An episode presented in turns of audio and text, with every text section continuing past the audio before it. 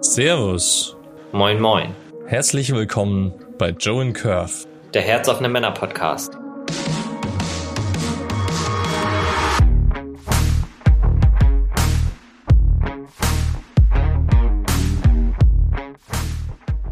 Schön, dass ihr wieder zugeschaltet habt.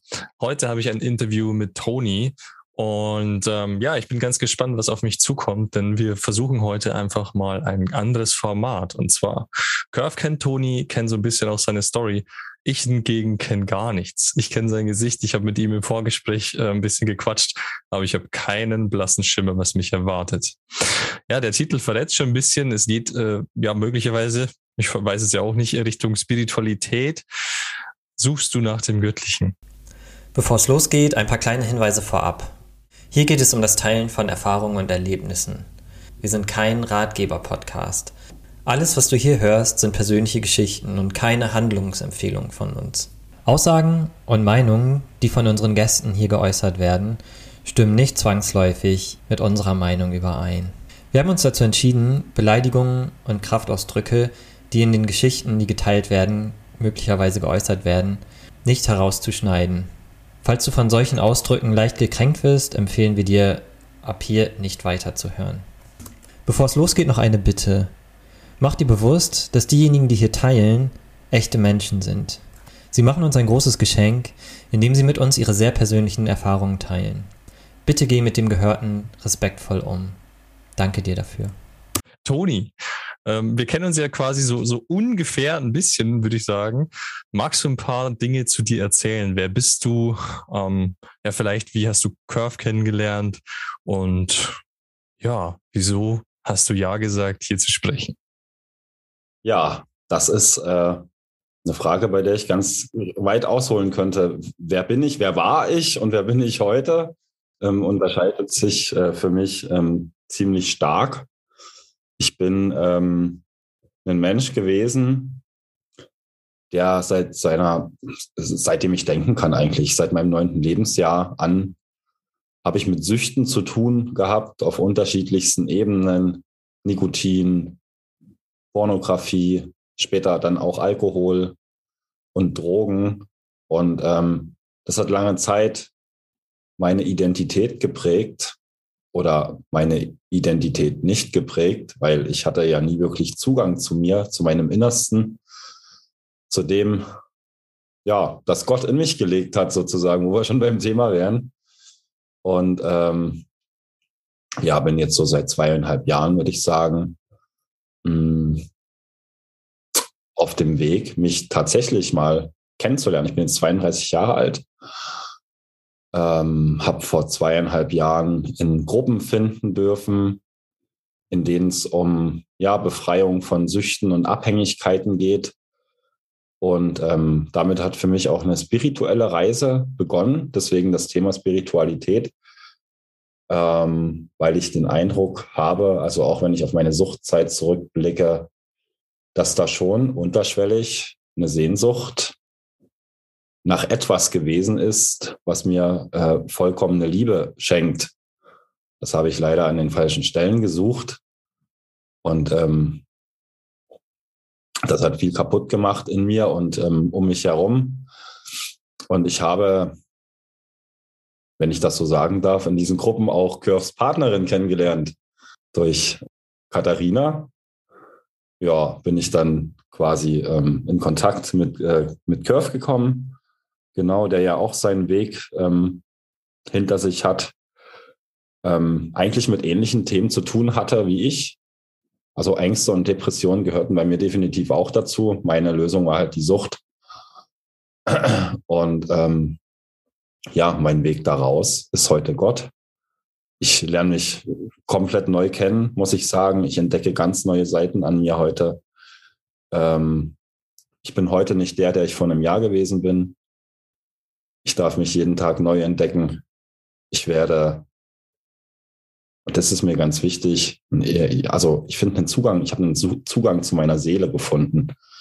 Den hatte ich nie. Ich habe einen Zugang zu, meinen, zu meinem Innersten gefunden, zu meinen Gefühlen und Emotionen. Und ich habe aber auch gelernt, ähm, ja, meinen, meinen Geist zu benutzen. der ist eigentlich ein halbes Jahr, ähm, also mein bisheriges Leben ähm, im Wahnsinn unterwegs gewesen, dieser Geist. Besessen, kann man sagen, war ich von vielen Dingen im Rausch. Und ähm, ja, heute ist da eine andere, eine Klarheit, ein Frieden, eine Ruhe, die ich so nie, nie hatte in meinem Leben. Wow, also es klingt nach, einem, nach einer krassen Reise. Wollen wir kurz mal zu deinem neunjährigen Ich springen? Was, was ist da passiert? Wieso haben diese Ängste, äh, diese Süchte angefangen? Also ich habe mir tatsächlich lange die Frage nach dem Warum gestellt. Heute stelle ich sie mir nicht mehr tatsächlich, sondern versuche es eher aus einer Perspektive zu betrachten. Ist halt so gewesen als neunjähriges Ich habe ich mich, bin ich ein Mensch gewesen, der durchdrungen ist von, von Ängsten, von Scham, von Schuldgefühlen. Ähm, und ich habe mich zu der Zeit gefühlt wie so ein Alien, ehrlich gesagt. Also ich habe mich ehrlich, ehrlich gesagt, habe ich mich gefragt, was ich hier soll auf diesem Planeten, was hier meine Aufgabe ist. Und mir auch die Frage gestellt, warum es mir so furchtbar schwer fällt, zu den Menschen um mich herum Kontakt aufzunehmen. Also sowohl zu meinen Eltern, da hat es schon angefangen, als auch darüber hinaus ähm, zu meinen Mitschülern, zu Kindergartenfreunden. Ich hatte auch Freunde, Freunde natürlich in meinen Kindheitstagen, wobei das für mich immer eine Anstrengung gewesen ist, tatsächlich Freundschaft zu führen. Ich habe mich doch schon eher dann, äh, ich habe es eigentlich genossen, mich zurückzuziehen und für mich zu sein. Ähm, aber weil nun mal jeder Freunde hat, brauchte ich natürlich auch ein paar Freunde. Ne? also habe ich mir so, habe tatsächlich auch einen sehr engen Freund gehabt in Kindheits- und Jugendtagen, der mich sehr lange begleitet hat. Ähm, seit einigen Jahren ist der Kontakt allerdings abgerissen. Mhm. Ja, und ich bin in einem Elternhaus aufgewachsen, das auch so seine Geschichte hat. Ne? Meine, meine Mutter ist Alkoholikerin. Ähm, mein Vater auch, wie ich letztes Jahr erfahren habe. Also mein leiblicher. Hm, bin in einem sehr, in Neudeutsch würde man sagen, in einem dysfunktionalen Elternhaus aufgewachsen, in dem äh, ja mir Beziehung als etwas Destruktives auch vorgelebt wurde. Ne? Das habe ich natürlich auch ein Stück weit verinnerlicht. Ähm, nichtsdestotrotz würde ich, würde ich heute sagen, dass der Kern meines Problems ist, ist mein Alkoholismus und ob der ausgelöst wurde durch bestimmte Vorkommnisse in meiner Kindheit, missbräuchliche Erfahrungen auf seelischer, körperlicher Ebene habe ich erfahren, oder ob der schon immer in mir drin gewohnt hat, hat kann ich ehrlich gesagt nicht sagen. Weil ich, ich, also ich kann einfach erkennen, wenn ich auf meine Familiengeschichte zurückblicke, dass es eine Familienkrankheit ist, ne? Dass meine mein, mein Großvater, der ist mit 42 Jahren am Saufen verstorben. Meine Großmutter, die lebt noch, hat sich dann den nächsten Partner mit demselben Problem geangelt. Also das liegt bei uns schon ein Stück weit in der Familie. Ich weiß nicht, wie viele Generationen das zurückreicht. Ich bin aber dennoch auch dankbar, ja, dass ich heute einfach sehen kann, dass meine Eltern mir das gegeben haben, was sie geben konnten. Und das konnte ich, wollte ich lang, ganz lange nicht sehen. Also ich habe lange nach Schuldigen gesucht, ne? Nach Menschen, die schuld an dieser ganzen Misere sind und ähm, ja, mich damit auch aus der Verantwortung gestohlen und mein Lifestyle gerechtfertigt. Okay, wow. Ähm, du sag mal, wie, wie war denn so ein, oder du sagst, mit neun hat es angefangen. Also was war so deine erste Sucht? Und ähm, ja, Kannst du da irgendwie so reflektieren, wie, wie die dann quasi so den Lauf genommen hat? Ähm, ja, da fällt mir eine ganz interessante Geschichte zu ein, ohne jetzt näher ins Detail gehen zu wollen. Ich glaube, das ist, äh, das ist nicht notwendig. Ähm, ich habe als Neunjähriger in der Pornosammlung meines Vaters herumgekramt. Ja, und bin da auf ähm, Filme gestoßen, die mich sehr angesprochen haben als damalig Neunjähriger, also was schon krass ist, ne, mit neun Jahren. Also ähm, so ein Porno kann mit einer Kinderseele schon ganz schön was anrichten. Und mich hat das tatsächlich, also ich habe dann auf so einen Porno das erste Mal masturbiert mit neun Jahren und das hat mir ein Gefühl der Befreiung geschenkt. Also diese ganzen Gefühle, die in mir gewohnt haben, diese, diese, diese Scham, diese Angst, diese Schuld, die ich vorhin beschrieben hatte, das war auf einmal irgendwie gedämpft. Zu einer ähnlichen Zeit muss auch das Rauchen an den Start gekommen sein. Ich bin mir da nicht mehr ganz, äh, nicht mehr so ganz sicher, was von beiden zuerst da gewesen ist. Ähm, hat allerdings beides mit so 19 Jahren angefangen. Ne? Meine Mutter ist eine starke Raucherin gewesen. Die hatte auch nie Schwierigkeiten damit, wenn ich mich an ihrer Zigaretten, äh, an ihren Zigaretten bedient habe. Und ähm, ja, also das ist beides so in diesem Zeitraum 19 Jahren begonnen haben. Ja.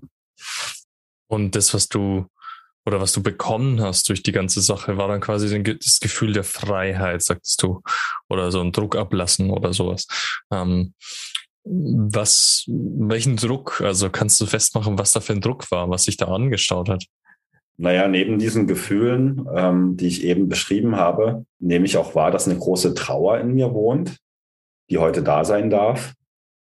Diese Angst, nicht zu genügen, die Dinge nicht richtig zu machen, abgelehnt zu werden.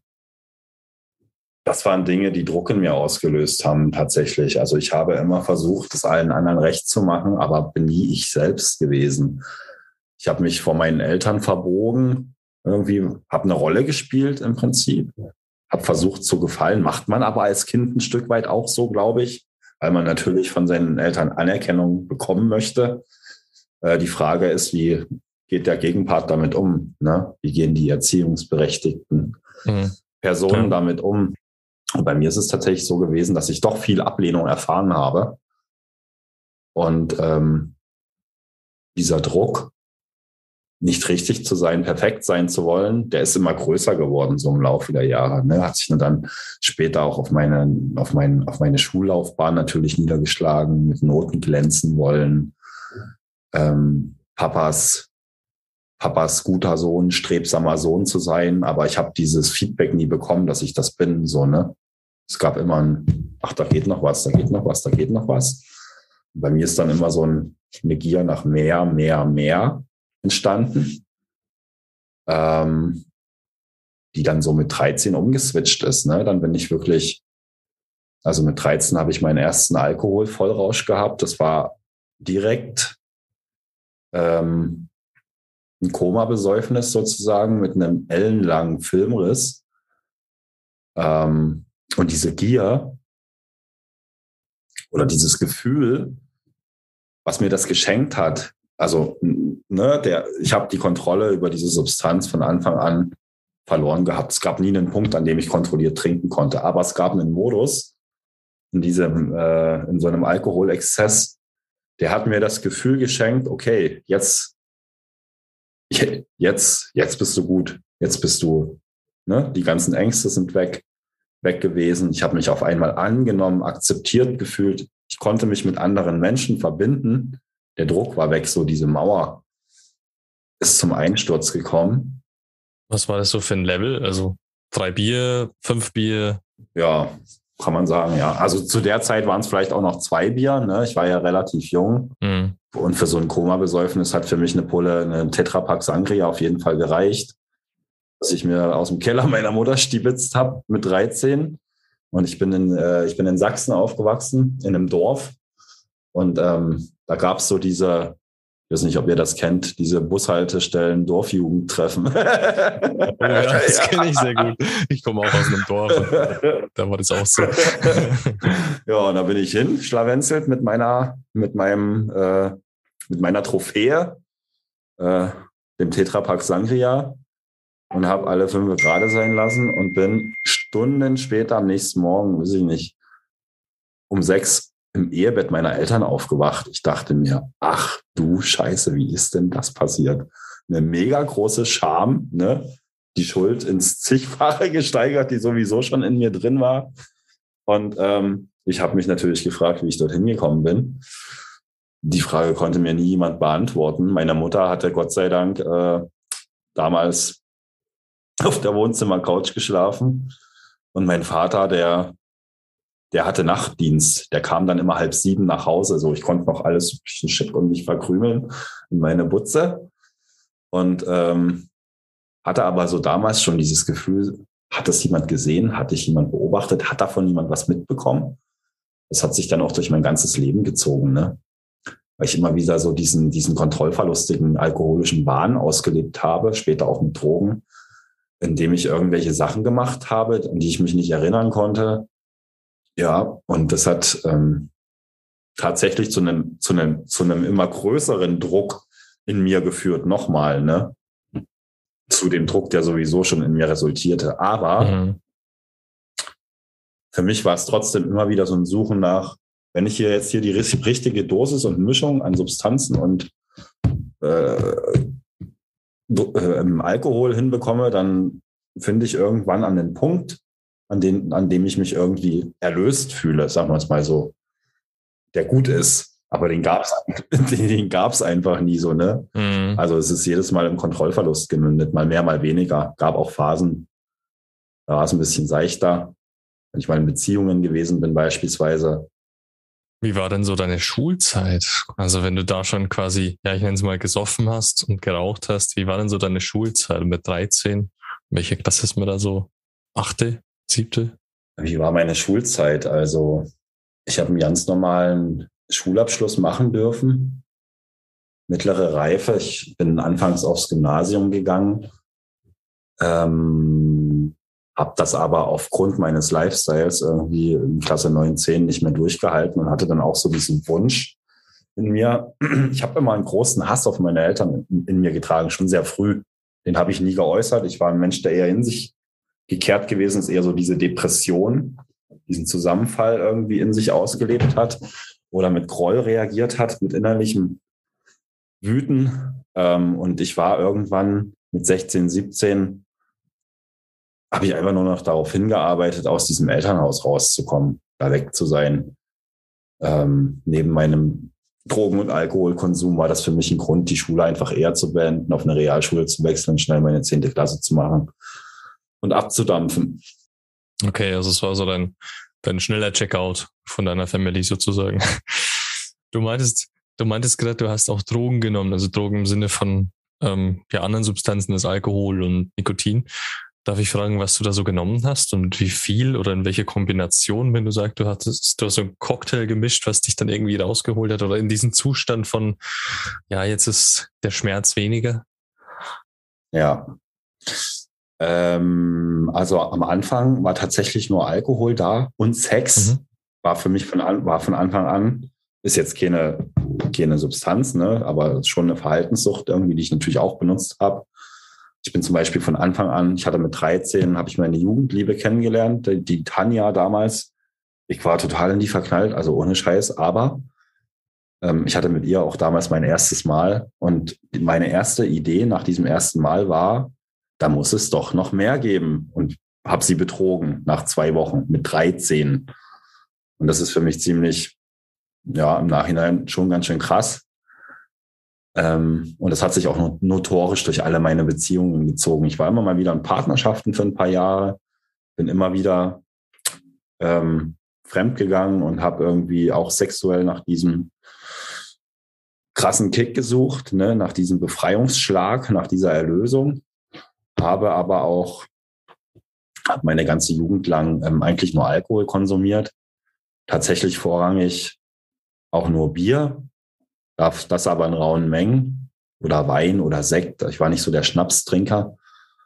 Ähm, und an mir ist Gott sei Dank, ich bin ja in Ostsachsen groß geworden. Das ist eine Gegend, in der schon zu dieser Zeit, ähm, also meine Jugend habe ich von 2000 bis ja, 2006 dort verbracht. Das war eine Region gewesen, der Crystal Meth ziemlich stark am Start gewesen ist. Das ist Gott sei Dank an mir vorbeigegangen. So, ich habe davon nichts mitbekommen. Ich weiß nicht, ob es in meinem Umfeld Menschen gab, die das konsumiert haben. Wenn ja, habe ich es einfach nicht gecheckt. So, keine Ahnung. Da bin ich echt froh drüber im Nachhinein. Und ähm, ja, ich habe mit 20, 19, 20 müsste das gewesen sein, das Kiffen für mich entdeckt. Mhm. Und habe dann ein paar Jahre ähm, ziemlich stark gekifft. ähm, das war für mich eine Zeit, in der mein Alkoholpegel auch erstmal nach unten gefahren ist. Also ich habe mir mit 16 das erste Mal die Frage gestellt, ähm, ob ich eigentlich genauso werde wie meine Mutter, weil ich so ein nervöses Zittern in mir immer hatte, wenn ich nicht auf Alkohol war. Und ähm, Alkohol hat das immer beruhigt. Ab Familienfeiern zum Beispiel war ich immer total froh, wenn gesagt wurde, so jetzt Kaffee trinken ist jetzt beendet, weil dann wusste ich, das war für mich das Startsignal, jetzt gibt's Alkohol. und ähm, das hat mich natürlich beruhigt. Ne? Ähm, und ich habe mich mit 16 das erste Mal gefragt, werde ich wie meine Mutter, weil ich, ich habe natürlich mitbekommen, dass meine Mutter irgendwie schon ein krasses Konsumverhalten an den Tag legt. Also ich kann mich an Zeiten erinnern, da saßen wir mit ihr Familienfeiern, da hat sie nichts getrunken. Das war für mich komisch, weil alle anderen getrunken haben, so, keine Ahnung. Ähm, also trinken war ein Stück weit schon normal in meiner Familie und auch in diesem dörflichen Umfeld, so diese Garagentreffs, wo sich dann die alten Männer getroffen haben, um zusammen anzustoßen, ähm, total normal. Aber mein, meine Mutter hat immer nichts getrunken. Und als ich, ähm, weiß ich nicht, 10, 11 gewesen bin, habe ich auf einmal gesehen, Mensch, meine Mutter hat ja einen Schwarzbier in der Hand, habe ich ja noch nie bei ihr gesehen. Und dann habe ich das beobachtet irgendwie eine Weile hab gemerkt, Mensch, die trinkt ja jetzt auf einmal Alkohol. Ist ja komisch und ziemlich viel. Also die war dann auch immer ziemlich betrunken, so im Gegensatz zu den anderen Leuten, die mit anwesend war, hat die sich immer richtig rausgeschossen. Mein Stiefvater war da eher gemäßigt. Also der hatte sein, würde ich damals sagen, seinen Alkoholkonsum im Griff. Ähm, und ist auch immer derjenige gewesen, der, wenn wir außerhalb unterwegs waren zu ähm, ja, Familienfeiern, was weiß ich, Bekannten, ähm, derjenige gewesen, der das Auto gefahren hat und sich dadurch sowieso auch immer schon zurückgehalten hat. Aber bei meiner Mutter war das echt, also ich habe die mit, ich habe die öfter zu Hause gefunden, als ich aus der Schule kam, betrunken, liegend vor ähm, Kleiderregalen. Ähm, sie ist Hausfrau geworden aufgrund einer Damals habe ich das nicht verstanden. Heute weiß ich, dass eine Depression war. Ist sie aus ihrer, ähm, aus ihrem Beruf einfach ausgestiegen. Sie war der Meinung, sie kann dann nicht mehr arbeiten und ist seitdem zu Hause. War dann Hausfrau, hat sich ähm, mit 13 auch mal versucht umzubringen mit Medikamenten und Wein. Da kam ich mit meiner Schwester aus der Schule und der Rettungswagen stand vor der Tür und ähm, ja, wir kamen rein und das erste, was mein Vater gemacht hat, war, ihr zwei kommt jetzt mal mit in ein Extrazimmer und hat uns erzählt, wenn das jemand hier erfährt, draußen um uns herum aus der Nachbarschaft, in der Nachbarschaft, dann ist hier aber die Hölle los. Und ähm, das war für mich natürlich ähm, Rückblick betrachtet so ein Moment, in dem ich, in, in, in dem ich gelernt habe, ähm, dass es wichtig ist, ja, wenn, wenn einem irgendwie schlimme Sachen passieren oder schwierige Sachen, ähm, das geheim zu halten. Es ist nicht gut, darüber zu sprechen. Ne? Könnte ja Ärger geben, sozusagen. Ne? Das war ganz lange ein Knoten in meiner Birne, weshalb ich auch nie über, also ich war selbst nie in der Lage, über schwierige Themen in meinem Leben mit anderen Menschen zu sprechen. Und auch nicht im Suff. Da habe ich mich für den Größten gehalten. Da war ich irgendwie, habe ich versucht, Gott zu spielen. Ähm, genau, jetzt bin ich ein bisschen von, von der Frage abgekommen. Die Frage war ja nach, ähm, nach dem Mischkonsum und Zusammensetzung. Genau, also in den 20ern habe ich dann, wie gesagt, gekifft und dann habe ich, es war für mich eine Zeit so von 20 bis 25, da hatte ich dann auch meinen ersten neuen Freundeskreis nach nach ähm, dieser Schul- und Heimatzeit. Ich bin dann noch in eine andere Stadt gezogen, neue Freunde kennengelernt, eine neue Szene kennengelernt. Ich habe mich erstmal bei den, in meine Jugend habe ich so in so einer Punker-Gang verbracht und ähm, dann im Erwachsenenalter habe ich mich so, so Metal-Klicken erstmal zugehörig gefühlt, bevor ich wieder in so Punker, Hippie, Anarcho-Szene irgendwie zurückgekehrt bin, so einem besetzten Hausprojekt gewohnt habe, in dem auch viel gekifft wurde. Ähm, bei mir hatte das den Effekt, dieses Kiffen, dass ähm, mein Durst auf Alkohol sich einfach verringert hat. Also ich habe wesentlich weniger getrunken. Und dann dachte ich mir natürlich so, weil ich das nicht, ich konnte das nicht einordnen. Aber mein, mein Schluss war dann zu der Zeit, bist doch nicht so wie deine Mutter. Puh, Gott sei Dank. Lieber Kevin. Äh, äh, äh, wobei das für mich einfach nur unterschiedliche Substanzen äh, gewesen sind, die irgendwie ein ähnliches Ziel verfolgt haben. Ne? Also ich kann alles, sowohl Kiff als auch Alkohol kann ich als Upper Downer und Antidepressiva einsetzen, definitiv. Und erst das habe ich es auch benutzt. Und ähm, mit 25 kam dann bei mir erst chemische Drogen ins Spiel. Ähm, ich bin dann irgendwie so in Frankfurt oder fand damals die erste äh, Goa-Party unter einer Autobahnbrücke illegal statt. Das war für mich ein total krasses, krasses Erlebnis. Und da habe ich irgendwie mein erstes, ja, war auch, war tatsächlich, war eine schöne, es ist in meiner Erinnerung ein sehr schönes Erlebnis gewesen.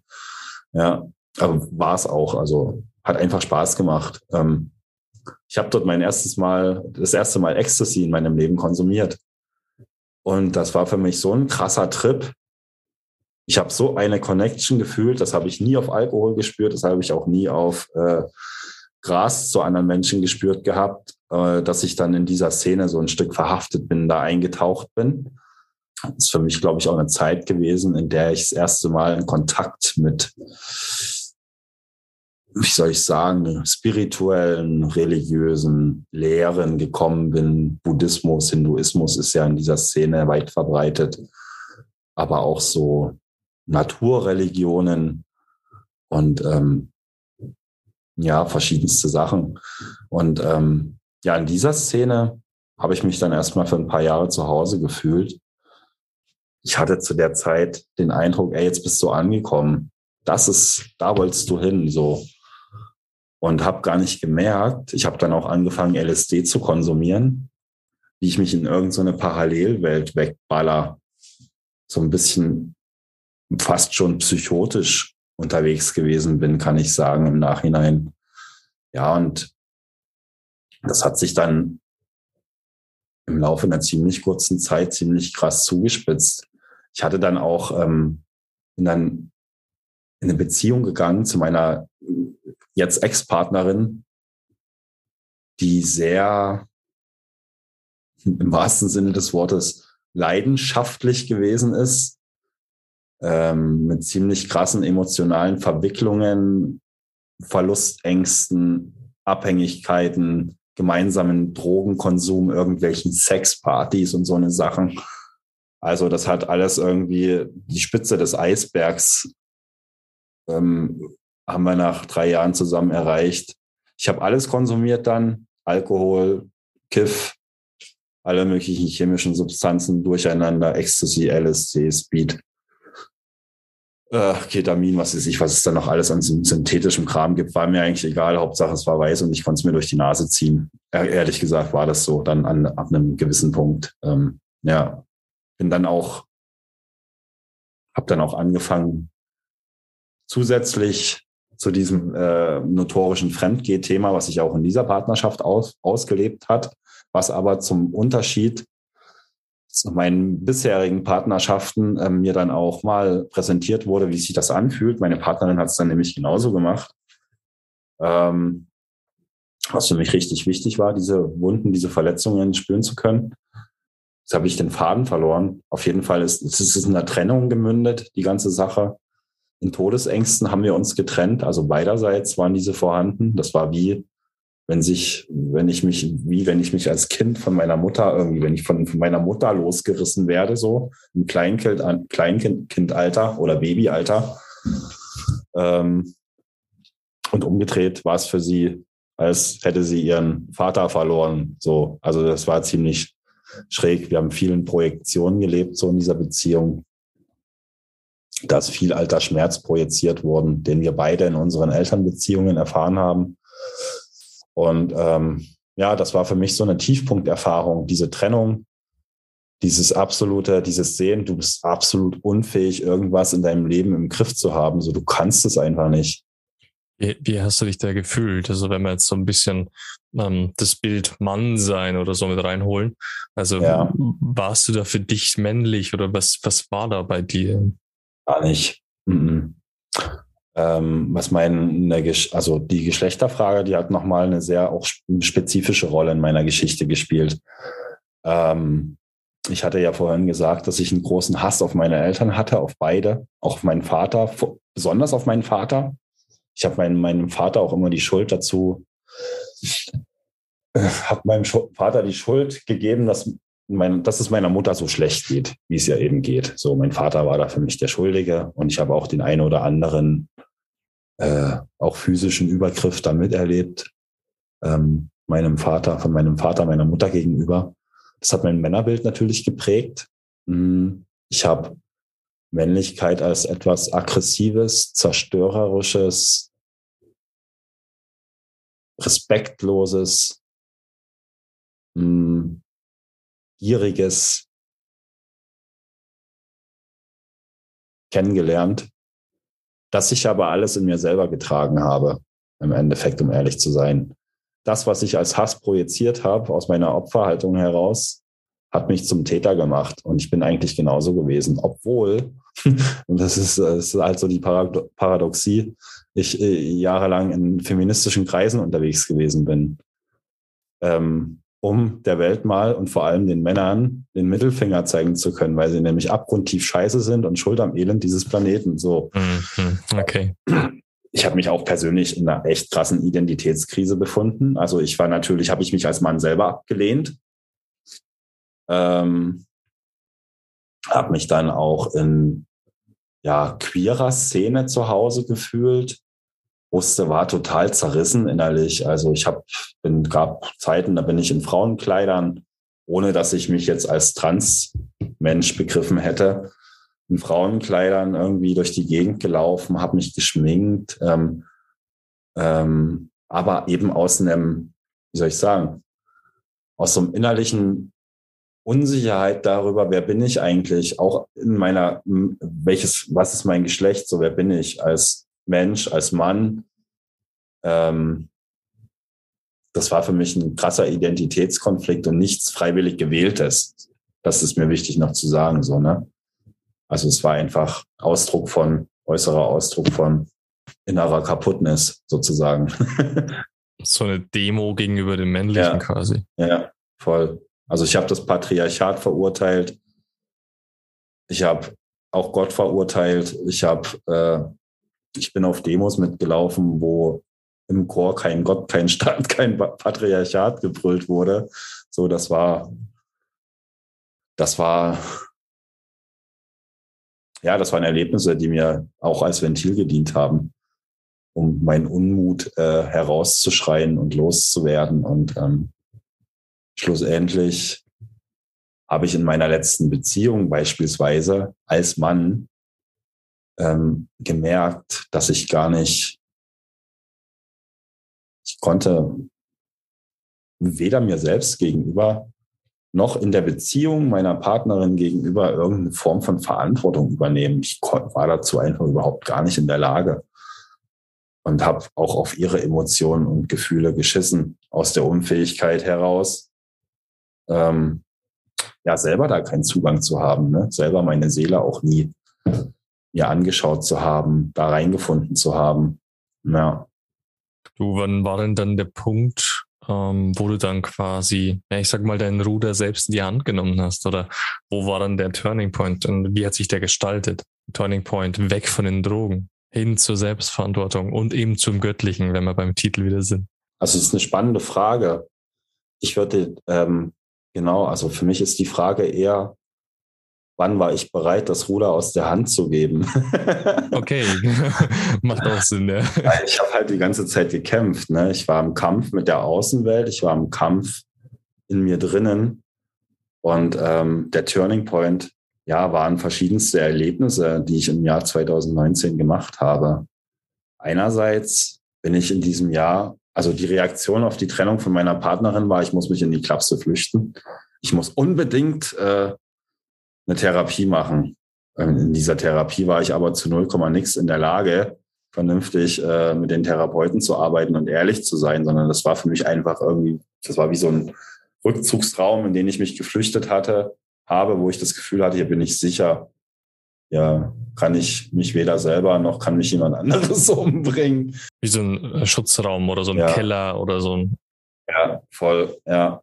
Entschuldigt bitte die Wortwahl. Ich finde Therapieeinrichtungen, das ist mir vielleicht nochmal wichtig zu nennen, wenn man sich dessen bewusst ist oder wenn ich mit einem Bewusstsein in Therapieeinrichtung gehe, ich, ich möchte an mir arbeiten, so, dann finde ich das total sinnvoll und hat das echt seinen Zweck. Für mich hat es damals aber nur eben den Zweck einer Zufluchtsstätte. Und ich hatte null Kenntnis über meine Problematik. Ich habe mir nie einstehen, eingestehen wollen, dass ich irgendwie auch ein Suchtthema habe, ne? dass diese, dass ich diese ganzen Ängste, die in mir wohnen, diese Scham, dass ich die in Sucht kanalisiere, beziehungsweise ähm, ja mein Ego auch damit füttere. Denn ich habe irgendwie angefangen, also wenn ich in meinen Ängsten bin, das merke ich natürlich auch heute noch, wenn ich in meinen Ängsten bin, die sind ja nicht weg. So, dann fange ich an, einfach egoistisch zu handeln und mich zu verhalten. Und das habe ich meine ganze Suchtzeit lang gemacht. Also ich habe mich nicht unbedingt zum Wohle meiner Umwelt verhalten. Im Jahr 2019 hatte ich diese Therapie dann gemacht und ich hatte, wir hatten dann immer so Ausgangswochenenden. Und für mich musste natürlich, äh, nachdem diese Beziehung zu meiner damaligen Partnerin gescheitert ist, gleich irgendwie eine Ersatz äh, ähm, her sozusagen. Also ich habe mich wieder in irgendeine Affäre geflüchtet die während dieser Therapiezeit auch ja, lief. Und ähm, das war eine Frau aus Dresden. Ich lebe heute in Frankfurt oder, also seit einigen Jahren. Ähm, habe sie besucht. Dort habe ich das erste Mal in meinem Leben gemerkt, alter Schwede, du bist ja echt nicht in der Lage. Also du, du hast echt ein Problem. Also ich habe anscheinend ein Suchtthema. Ich bin bei ihr gewesen und hatte auf einmal einen unstillbaren Durst nach Bier aus dem Nichts. Und das, ich konnte das nicht mehr vernunftgemäß irgendwie unter Kontrolle halten. Das war wie so ein, mhm. ne? Das war eine Situation, in der ich Nähe erlebt habe. Nähe, echte Nähe. Macht mir Angst. Kenne ich nicht. Bin es gewöhnt, in meiner eigenen Welt unterwegs zu sein. Oder war es gewöhnt. Ähm, und ich hatte dann, hab dann diesen unstillbaren Durst, diesen Druck. Ich wäre bis, ich wäre zehn Kilometer bis ans andere Ende der Stadt gelaufen, nachts um drei, um mir dort was zu trinken zu holen. Das verspreche ich. Ähm, und wir mussten, ich musste dann sagen, ey, wir müssen jetzt hier Bier kaufen irgendwo. Ich halte es nicht mehr aus, ich werde irre. Und ähm, dann sind wir, haben wir Alkohol irgendwo organisiert. Ich habe zwei Bier getrunken und dann war erstmal wie so durchatmen. Und das war für mich so ein Schlüsselmoment, ich das erste Mal bewusst wahrgenommen habe, meine Fresse. ist ein, also wo ich mir ernsthaft die Frage gestellt habe, was ist denn da los? Und mich mit dem Thema Sucht beschäftigt habe, auch weiter im Rahmen dieser Therapie dort. Ich hatte da eine richtig coole Sozialarbeiterin, die mich auf diesem Weg, glaube ich, auch immer mal in die richtige Richtung geschubst hat, immer wieder so Fragen gestellt hat, wie, Mensch, sag mal, könnte es nicht sein, dass Sie für, bis zu Ihrem jetzigen Zeitpunkt in Ihrem Leben genug Alkohol, genug Drogen, genug dies, das konsumiert haben? Und ich so, pff, keine Ahnung. Äh, hab gesagt, muss ich mal drüber nachdenken. Beim nächsten Gespräch sagte ich dann, na ja, ganz sicher bin ich mir da nicht. Und dann schlug sie mir so einen Trink- und Drogentagebuch vor. Alles klar, ich gesagt, machen wir. Und dann haben wir uns da hingesetzt und ähm, ausgearbeitet, wie ich im Jahre 2019 den Rest des Jahres kontrolliert trinken werde. Da haben wir so eine Sachen festgelegt wie, ich, da, ich darf freitags zwei Gläser Wein trinken und samstags eins oder umgedreht, ich weiß es nicht mehr genau. Auf diesem und jenem Festival darf ich mal eine Ecstasy-Pille konsumieren und so weiter und so fort. Haben da dieses ähm, Tagebuch ausgefüllt und ich bin raus aus der Therapie im März 2019 und nach zwei Wochen habe ich, hatte ich schon wieder komplett die Kontrolle verloren. Alles konsumiert ähm, und war wieder voll drin. Ähm, hatte in dem Jahr dann aber auch so Phasen, wo ich richtig äh, längere, über mehrwöchige Trink- und Drogenpausen hatte.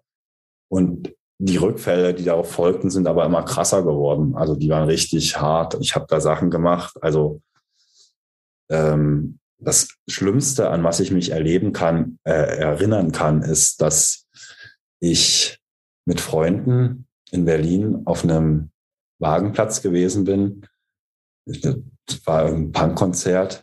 Ich habe mich hemmungslos betrunken. Wir sind zurückgefahren nachts. Ich war natürlich nicht fahrtüchtig, ich habe mich fahren lassen. Bin zu Hause abgesetzt worden. Ich habe damals noch in der WG gewohnt und hatte einen Mitbewohner, der immer mal auf so einen, naja, der hatte chemische Drogen zu Hause und das wusste ich. Und ähm, der ist nicht zu Hause gewesen. Und ich bin in sein Zimmer gegangen, völlig, ich war eigentlich schon völlig über den Berg. Ne? Ich hätte ins Bett gehört oder auf jeden Fall nicht irgendwie auf Drogen. Hab mir diese Drogen da in seinem Zimmer, äh, hab mir die gesucht und hab die gefunden und ähm, hab dann so eine Ecstasy-Pille genommen und dachte mir, hab gewartet, zehn Minuten, Mensch, wirkt der gar nicht. Und da war noch eine zweite mit bei, hab mir die zweite gleich auch noch gegeben. Und dann war der Film erstmal aus. Zu mir gekommen bin ich wieder in, ich wohne ja in Frankfurt-Oder, polnischsprachige Nachbarstadt Subice.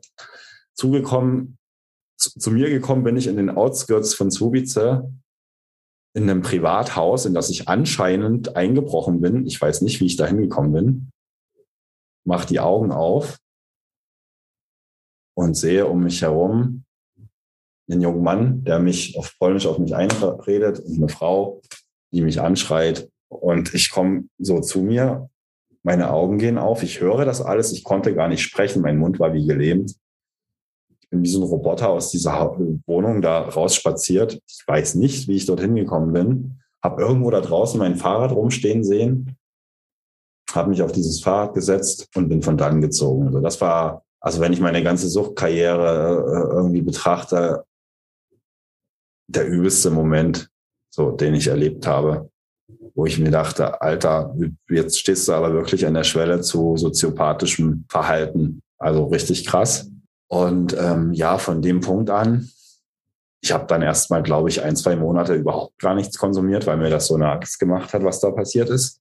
Wusste aber, dass noch ein Event irgendwie ansteht zu meinem 30. Geburtstag. Ich habe mir vor meinem 30. irgendwie kamen mir immer mal so Stimmen in den Kopf wie mit, ey, wenn du 30 wirst, ey, in deinem Leben muss sich endlich mal was ändern, das läuft so nicht weiter. Vor meinem 30. bin ich noch mit einem Freund, mit einem sogenannten schönen Wetterfreund, also wir haben uns eigentlich nur zum Konsumieren getroffen, wenn wir uns getroffen haben, ähm, auf einem Scooterkonzert nach Polen gefahren. Und das war mein richtig, das war mein letzter Exzess irgendwie, Scooter, Alk und Koks. Wahnsinn. Ja. Und nach diesem Wochenende bin ich aufgewacht. Hm, ich muss dazu sagen, in diesen letzten Jahren meines Konsums haben Bordellbesuche immer wieder eine große Rolle gespielt, mal mehr, mal weniger, weil ich, ich bin einfach irgendwie zu so einem Menschen geworden, der gar nicht mehr in der Lage gewesen ist, auf normalem, auf einer normalen Party oder im normalen menschlichen Miteinander auf eine Frau beispielsweise zugehen, auch nicht unter Drogeneinfluss. Ich war einfach vollkommen irre ne, in meiner Welt unterwegs. Und ähm, im Puff gab es das, was ich wollte und was ich brauchte zum damaligen Zeitpunkt. Genau, in dieser Nacht. Ähm, ich bin halt von, wir sind von diesem Exzess da angekommen aus, aus ähm, Tschechien, von diesem Scooter-Konzert, Geburtstagswochenende. Ich saß zu Hause und hatte irgendwie so, ich muss jetzt weiter trinken. Ich habe mir drei Flaschen Wein geholt, saß bis in die Nacht alleine und ähm, habe nachts wieder, oh, jetzt fährst du in Puff irgendwie, keine Ahnung. Ähm, das kam öfter mal vor, wenn ich so im Vollsuff gewesen bin, dass ich mir ein Taxi bestellt habe und mich darüber habe kutschieren lassen. Und ähm, ich habe es dann nicht gemacht, sondern habe mich dazu entschieden, mich hinzulegen und ähm, bin am nächsten Morgen aufgewacht und die Augen aufgemacht und dachte mir so, boah, also diese ganze Scham und diese ganzen Ängste waren wieder da. Und so ein Gefühl von, schuld und diesmal konnte ich sogar zuordnen. Also ich habe, ich nenne, das war meine erste Erfahrung mit, mit, mit einer höheren Kraft, die ich heute Gott nenne, äh, die ich gemacht habe. Mir ist irgendwie, mir ist wie so ein Stein vom Herzen gefallen auf der einen Seite und auf der anderen Seite sprichwörtlich ist es mir wie Schuppen von den Augen gefallen. Also es ist wie so ein Vorhang nach unten gefallen, in dem ich sehen konnte, meine Fresse, also das, was du dir da in den letzten Jahren geleistet hast, auch gegenüber anderen Menschen. Also ich habe meine damalige Partnerin so schwer verletzt und missbräuchlich einfach behandelt in dieser äh, Beziehung, in der ich zu ihr war, also vor allem emotional. Ähm, das war, ich konnte auf einmal spüren, dass ich da richtig krasse Fehler gemacht habe, auch meinen Eltern gegenüber, mich wie die Axt im Walde verhalten habe. Meiner Mutter habe ich auch irgendwann im Laufe der, der Jahre mal den Tod gewünscht gehabt, als sie noch unter Krebs laborierte und ähm, aufgrund des banalen Streits. Und ich habe einfach, ja, ich habe mich, ich habe einfach mal, ich habe einfach sehen können, dass ich mich nie, dass ich mich komplett wie so ein, wie so ein Wirbelsturm durchs Leben bewegt habe der alles Mögliche mit in den Abgrund gerissen hat, einschließlich meiner selbst natürlich. Ähm, ja, und das war für mich so ein Wendepunkt ja, im November 2019. Ich habe mich an diesem Tag wie ferngesteuert vor den PC bewegt, wie als hätte irgendwie eine andere Kraft mich da hingeführt, so habe mich da hingesetzt, habe eingegeben, irgendwie, ich habe gemerkt, ich brauche Hilfe, ich habe das nicht allein ähm, und habe mir Selbsthilfegruppen angeschaut im Internet und bin dabei auf eine Selbsthilfegruppe gestoßen, in der Spiritualität und ein Leben mit Gott führen und ein Leben in der Gnade Gottes zu leben ähm, ein großes Thema war. Und zu dieser selbst- oder Gotthilfegruppe, wie auch immer man das nennen möchte, ähm, habe ich dann begonnen zu gehen im November 2019.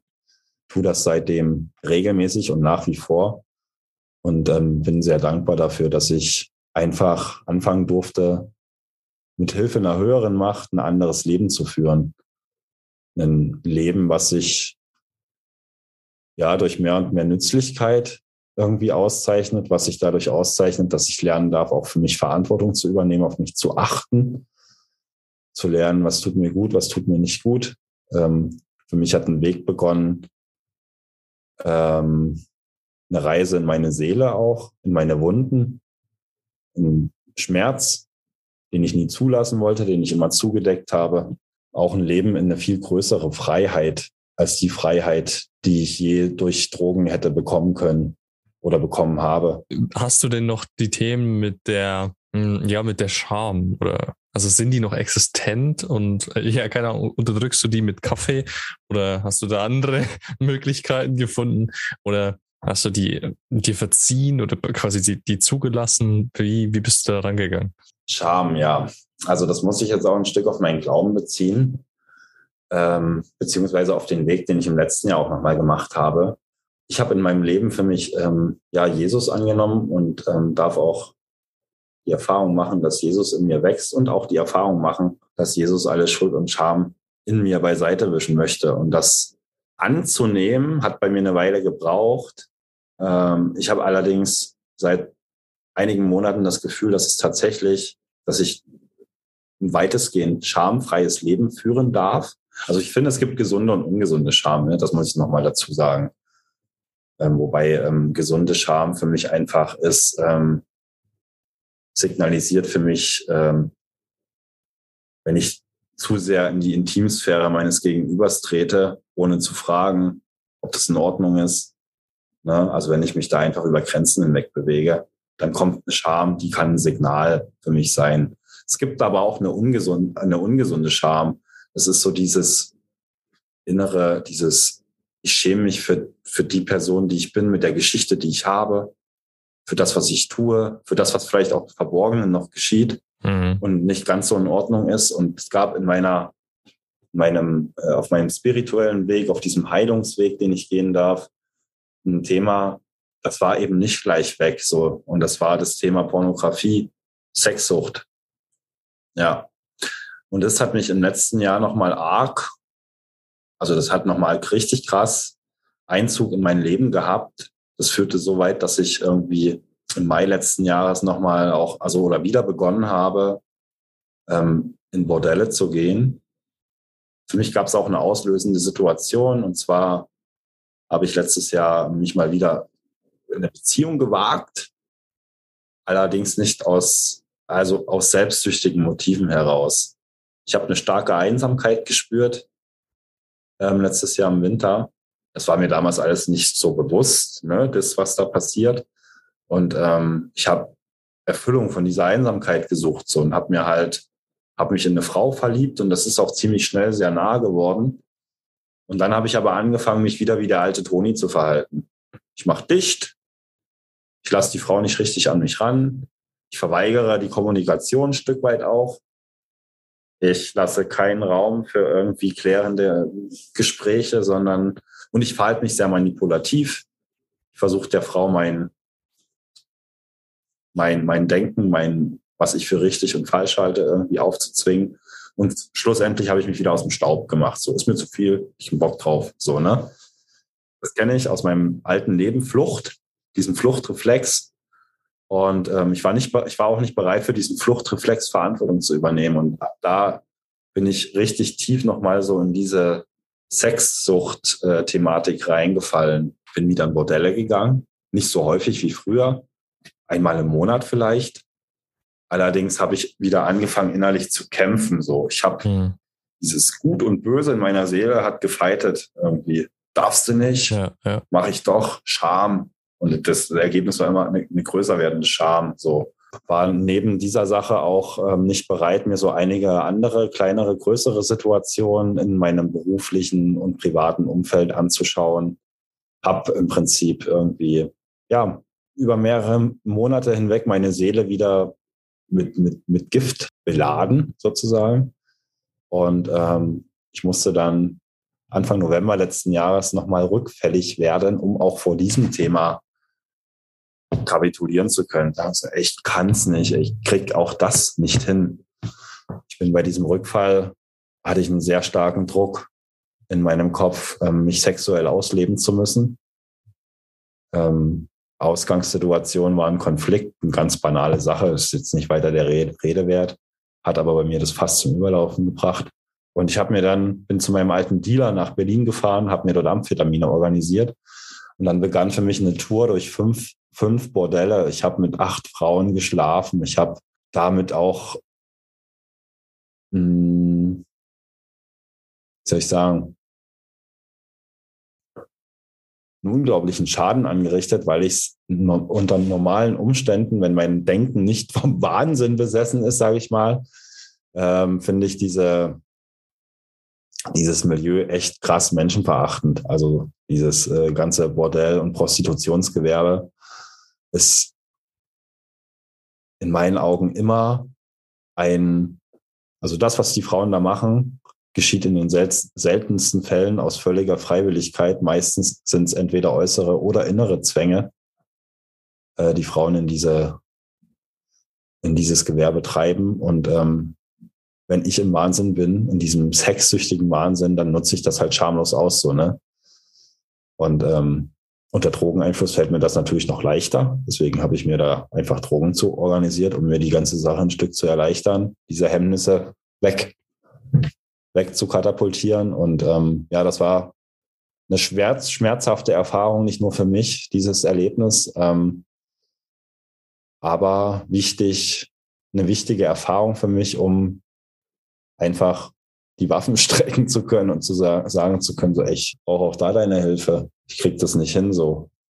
Ich darf irgendwie gerade lernen, diese ganze, diese sexuelle Kraft, die in mir steckt, auch diese Energie, die ein echt, die ein Geschenk ist, die ich verantwortungsvoll einsetzen kann, irgendwie auch zu nutzen, um ähm, verschiedenste Sachen zu machen, kreativ zu sein, anderen Menschen dienlich sein zu können, anderen Menschen helfen zu können und mich einfach daran zu üben, mal von meinem Ich raus ins, ins Du zu kommen, auch fernab einer Beziehung. Ja, ja.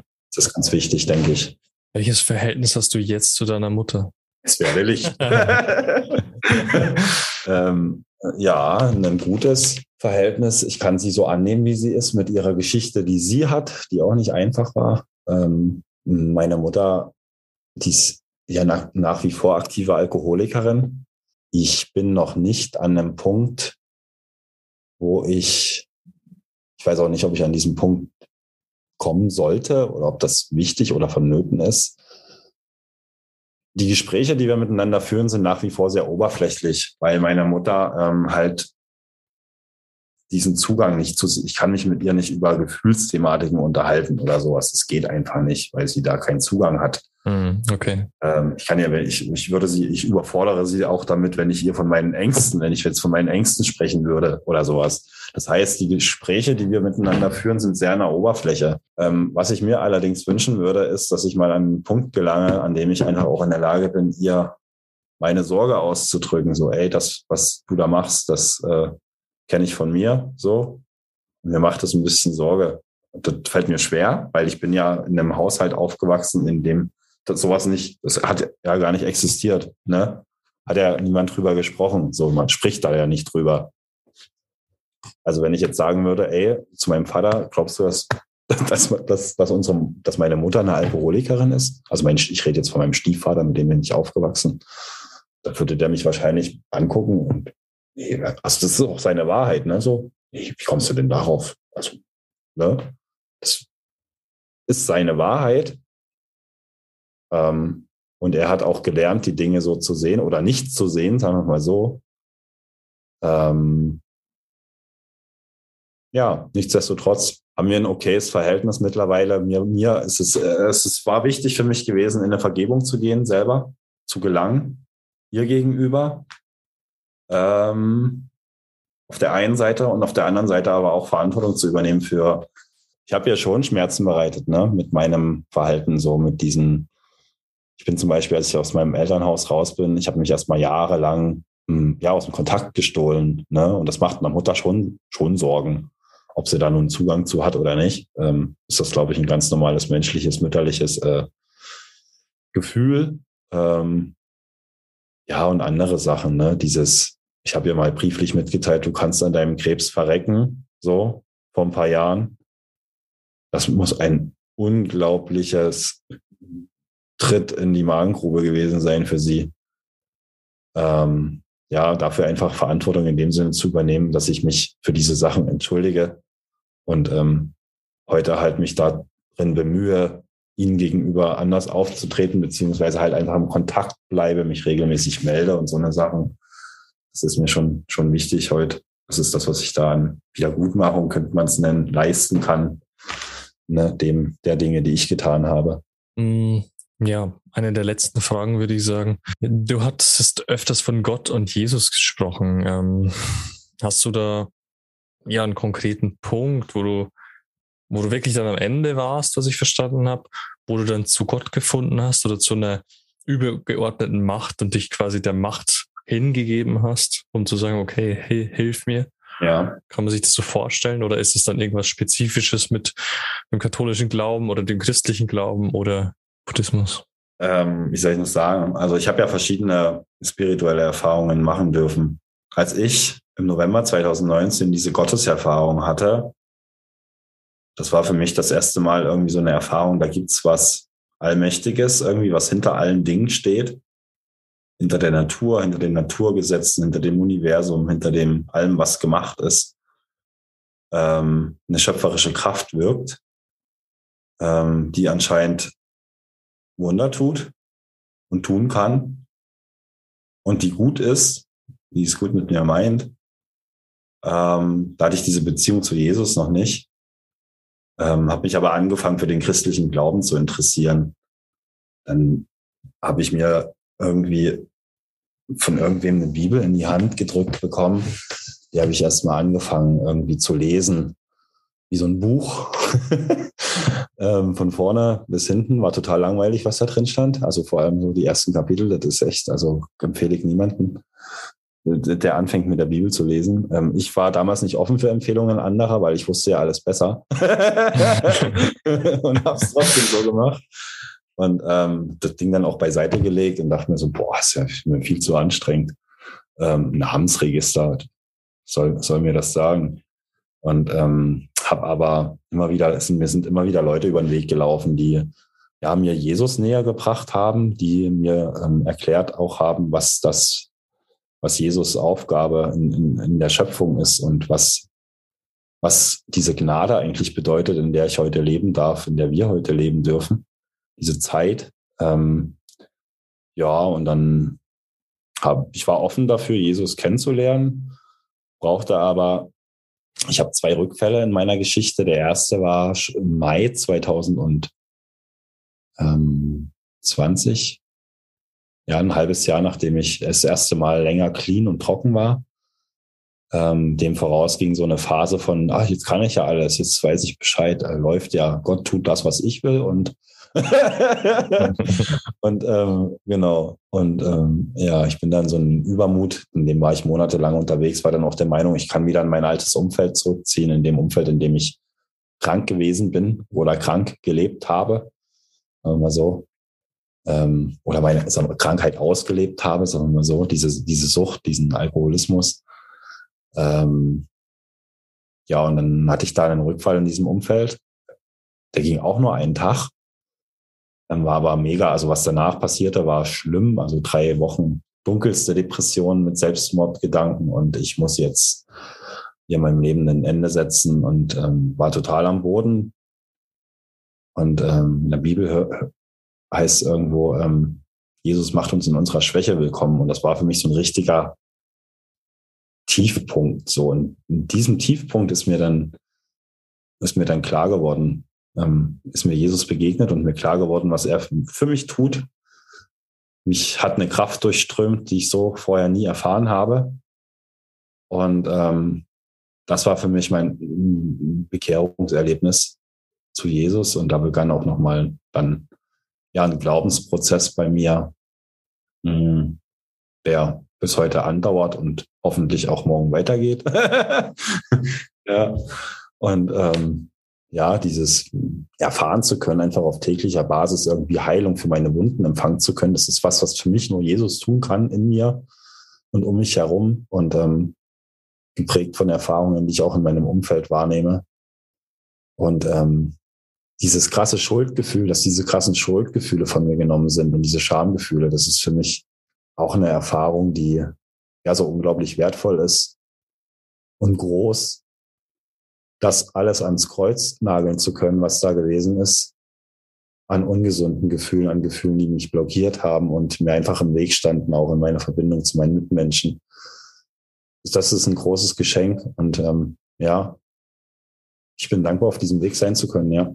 Wie würdest du dich, ja, wenn man jetzt wieder mit der Geschlechterthematik kommt, ähm, ja jetzt ja definieren und bist du bei dir als Mann angekommen oder bist du bei dir angekommen? Lebst du dein wahres inneres Selbst, wenn man so will?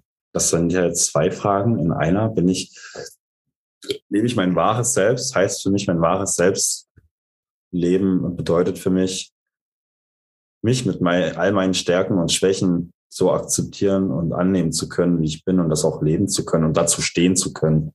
Ja, ich habe ja nach wie vor, ich bin ja geprägt von Schwächen und ähm, ähm, gespickt davon. Das ist auch in Ordnung, die darf ich haben. Ich habe auch Gaben und Befähigungen äh, geschenkt bekommen ähm, und die darf ich auch nutzen.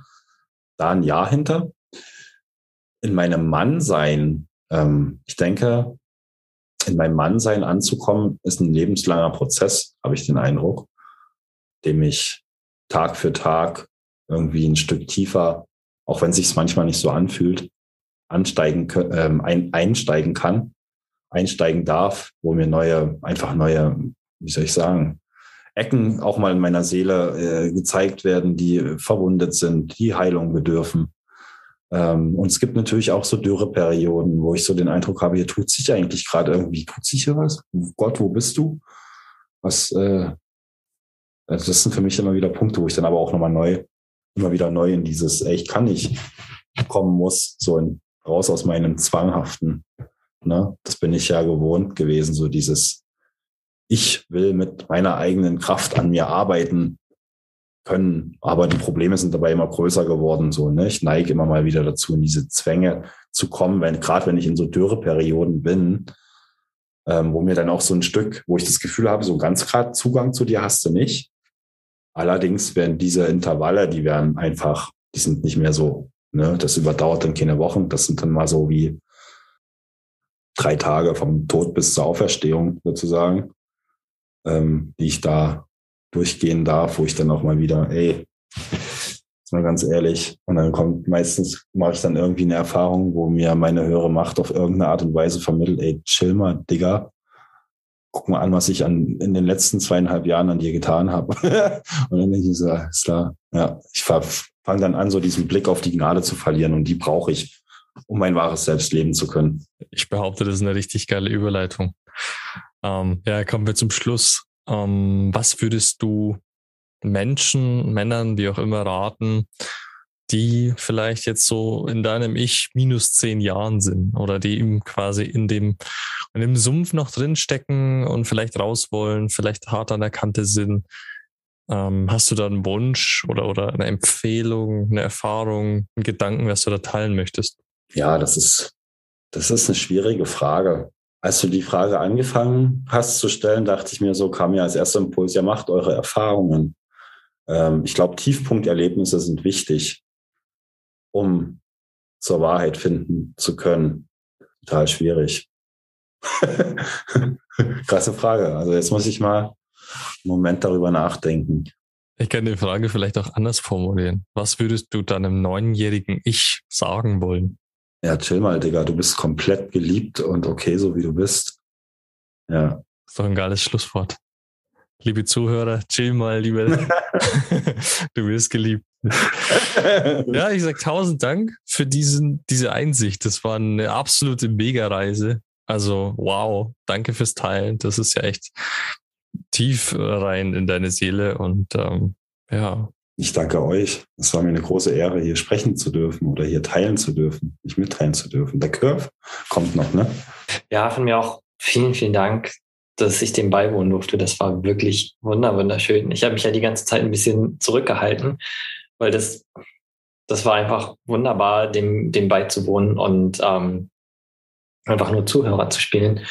Ähm, vielen, vielen Dank für das wunderbare Geschenk, was du uns heute gemacht hast. Und ähm, ja, dass du dein Herz für uns geöffnet hast.